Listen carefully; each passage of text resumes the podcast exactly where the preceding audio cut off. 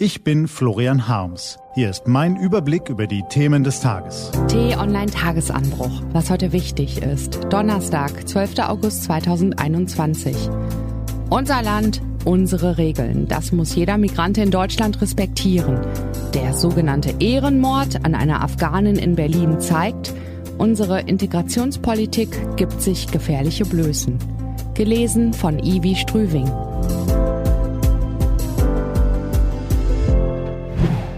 Ein Reizwort erkennt man schon von weitem. Ehrenmord zum Beispiel. Ehre und Mord gehören nicht mal in denselben Satz, schon gar nicht in denselben Begriff. Skandalöse Verbrechen schwingen in den drei Silben mit, die schlimmsten Auswüchse fehlgeschlagener Integration. Und während wir noch vor Schreck die Augen aufreißen, können wir aus dem Augenwinkel schon die Hetzer erahnen, die sich am rechten Spielfeldrand zur Ausschlachtung des Themas warmlaufen. Wir wollen diesem seltsamen Begriff lieber ein sogenannt voranschicken, damit gar nicht erst jemand auf den Gedanken kommt, die bloße Erwähnung der Ehre mache die Brutalität tolerierbar oder gar ehrenwert. Aber über das Phänomen müssen wir sprechen, denn gerade ist in Berlin eine afghanische Frau einer solchen Tat zum Opfer gefallen.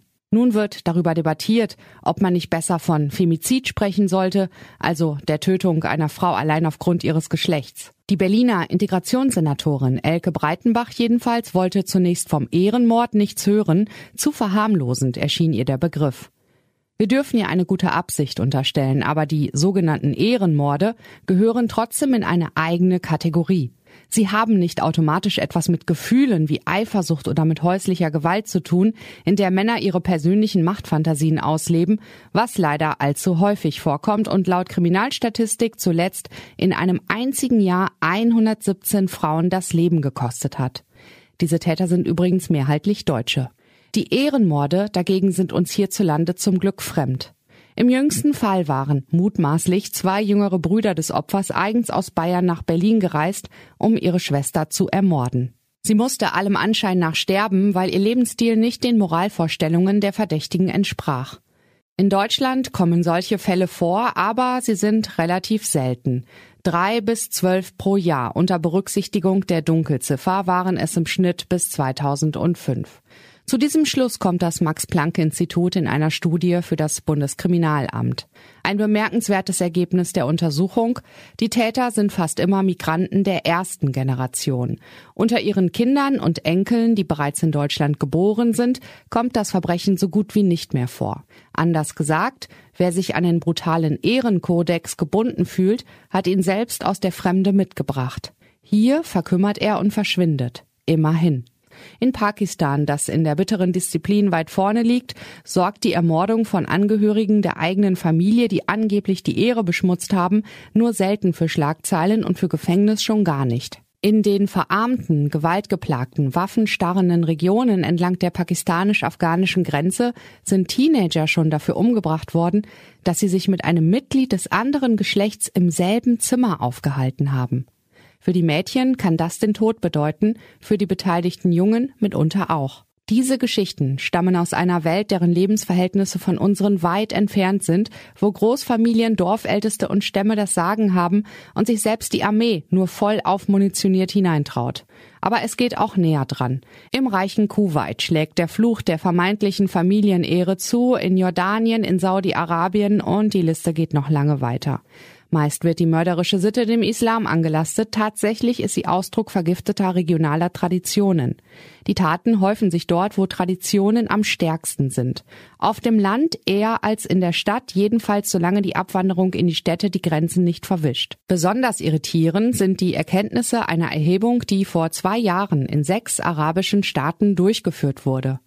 Demzufolge lehnt zwar eine Mehrheit der Befragten in allen Altersgruppen die sogenannten Ehrenmorde klar ab, aber diejenigen, die das Töten für akzeptabel halten, sind unter den Jüngeren inzwischen häufiger zu finden als in der Generation ihrer Eltern.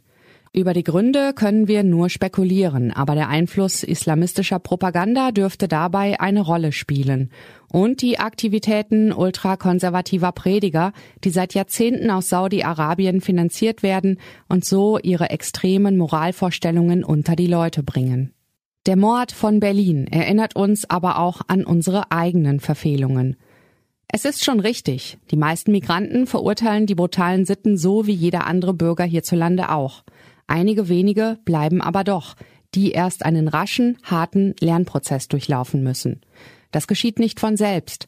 Deshalb sollten wir ein Verbrechen wie das in Berlin, so selten es ist, als Warnzeichen dafür betrachten, dass unsere Integrationspolitik sich gefährliche Blößen gibt. Unser Land, unsere Regeln, das muss jeder verstehen und respektieren. Sorgen wir also dafür, dass diese Botschaft auch bei dem Letzten ankommt. Das sind wir uns schuldig und der Mehrheit der Eingewanderten, für die das selbstverständlich ist, ebenso. Was heute wichtig ist. Die T-Online-Redaktion blickt für Sie heute unter anderem auf diese Themen. Armin Laschet ist in den Wahlkampfring gestiegen. Heute kämpft er sich durch den Osten.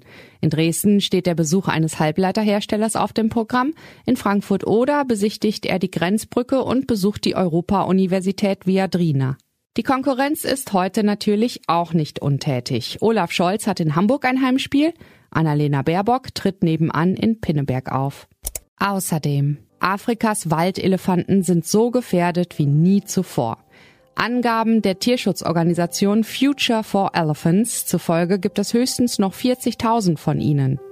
Der heutige Weltelefantentag ist also ein guter Anlass, nicht nur an die grauen Riesen zu denken, sondern auch eine Organisation zu unterstützen, die sie schützt.